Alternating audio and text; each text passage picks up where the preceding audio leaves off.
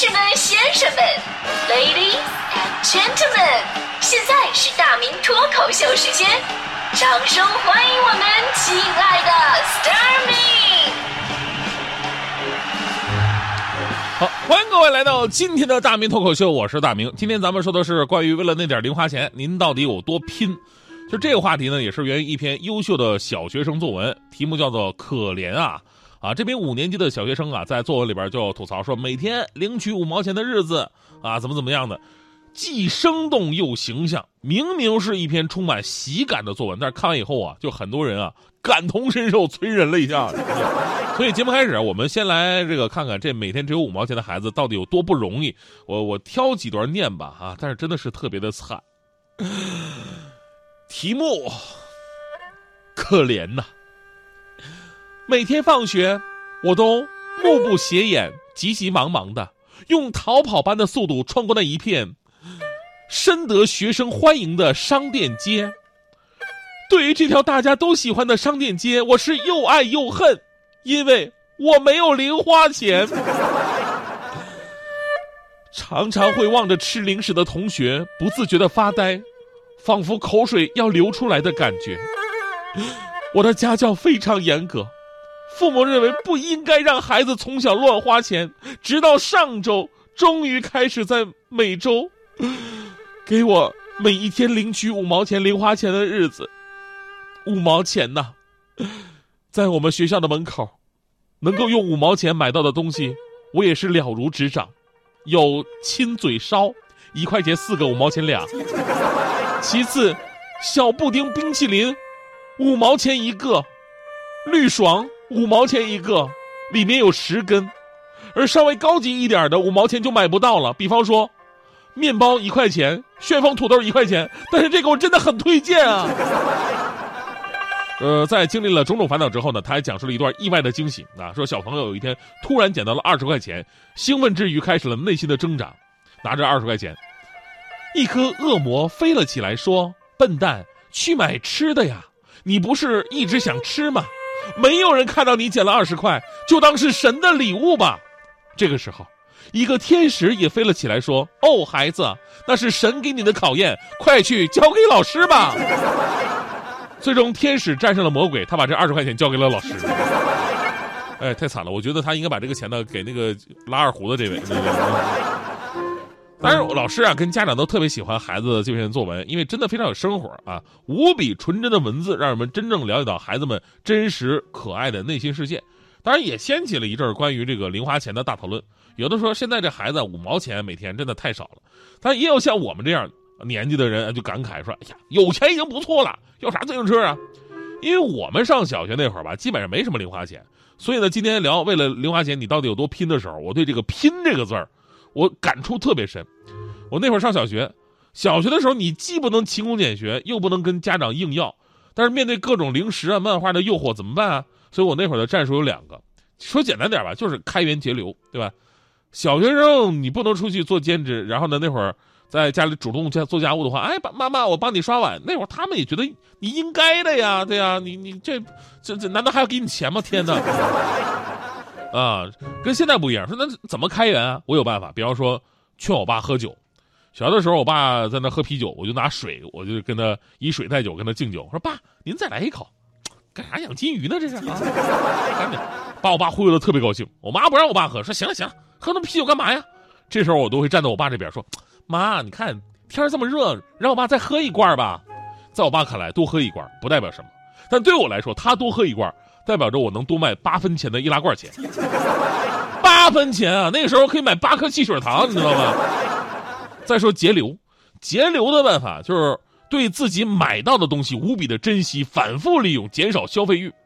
比方说，有一次我好不容易攒钱买了一包五香瓜子儿，上课的时候我偷摸把这瓜子全嗑了，瓜子壳我就直接放那个课桌里边抽屉里边了。结果你也知道，这个瓜子这个东西特别神奇，在哪儿呢？就它嗑起来会上瘾。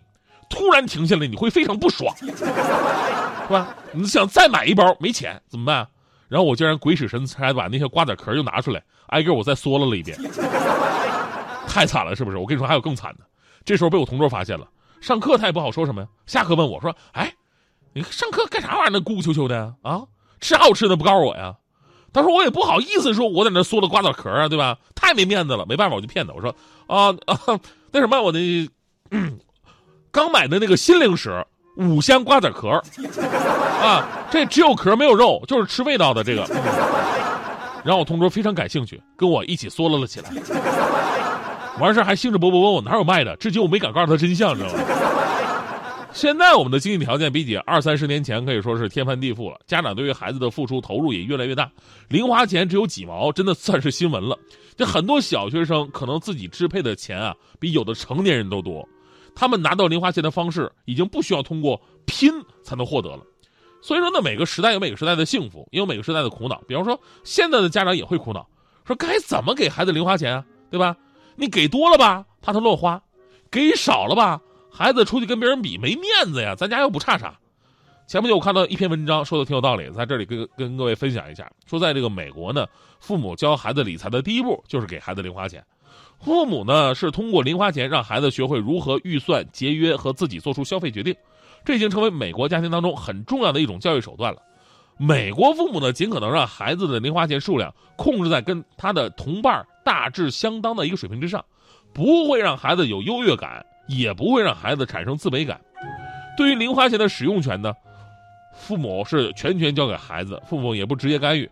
但是孩子因为使用不当而犯错误的时候，父母就会及时的出现，给予他们指导了。但是绝对不会轻易帮助他们渡过难关，因为只有孩子自己认识到不合理使用金钱的后果的时候，他才能长记性，从而呢学会对自己消费行为的负责。这其中还提到了说，不要将零花钱呢作为这个奖。奖罚的一个手段，做家务呢是你应尽的责任，而不是你获得酬劳的方式，也不跟学习成绩挂钩。学习应该是为了求知，而不是为了求财。所以呢，哎，有的时候觉得现在孩子还真的是挺幸福的，因为我们呢越来越注重儿童教育了。现在想来想去，最悲催的还是我们这一代。为什么呢？你看，我们小的时候钱被父母控制，长大呢钱被媳妇儿控制，这一辈子都要为了零花钱去拼。所以最后呢，我跟大家伙说一个前不久刚发生的一件特别奇葩的，基本上我跟徐强因此有劲的这么一个事儿。真的，我我今天我重点就想说这个事儿，太气人了，太气人了。呃，强哥结婚之后，我们都知道这个钱呢归媳妇管，然后每个月呢就六百块钱零花钱，六百。平时呢自己是舍不得花呀，五公里之内能走路的连地铁都不坐那种。所以平时我们出去吃饭吧，大家伙都理解，就不让他掏钱了，对吧？也挺困难的。但强哥呢？自己他也是男人嘛，对吧？而且强哥人说实话挺大方的，他也不好意思，这客观的一个限制。上周末我们不是在外面那个撸串喝酒嘛，一大群人，我也不知道是强哥到底是喝多了还是因为什么玩意儿，反正可能也是趁着人多嘛都在，他想表现一把，非要请客啊，谁都拦不住。最后呢，买单的时候老板一抹零，说六百块钱正好，就正好这媳妇前两天给的零花钱全花了。强哥呢，就趁着酒劲儿，眼睛都没眨，咔就给人家了，特别的豪爽，大家伙纷纷鼓掌啊！真爷们儿，婚姻并没有抹杀你的狼性啊！结果临了走了的时候，强哥把我叫到一边说：“那什么，阿明啊，呃，借借哥十块钱，呃，那十块钱就行，那回去给你嫂子报个账。”我说：“强哥不对呀，你花了六百块，然后你跟我借十块，账也对不上啊！”强哥说了：“这你别管，我有招。”然后我就借他十块钱。十块钱，我说你都不用还，对吧？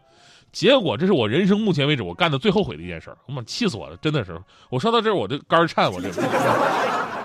那天晚上一到家，强嫂竟然给我发发微信，满屏幕的笑脸。我说啥意思？强嫂，你你别这样啊！这强哥都在的，这。强嫂说：“大明啊，恭喜你跟大迪呀，啊，百年好合呀！嫂子祝你们白头偕老啊！”我什么情况？天哪！什么百年好合？什么白头偕老？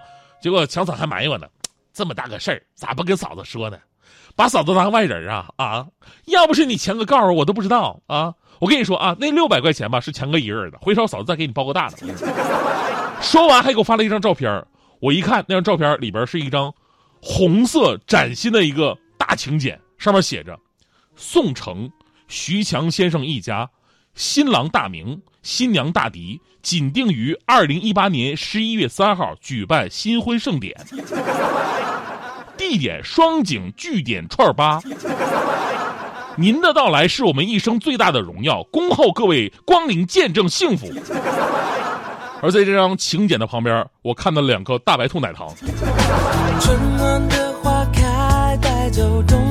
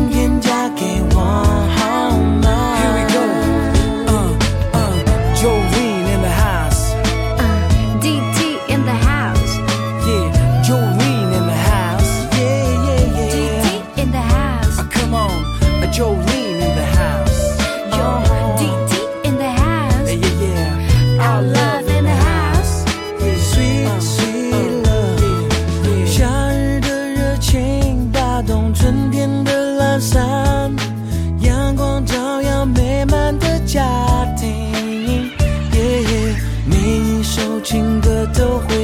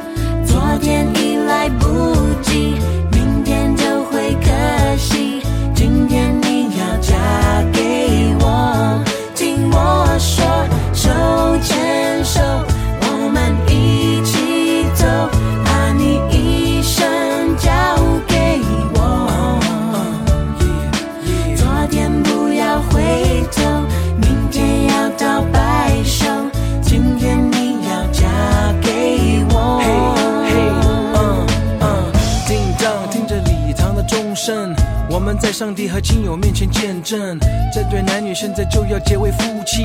不要忘了这一切是多么的神圣。你愿意生死苦乐永远和他在一起，爱惜他，尊重他，安慰他，保护着他。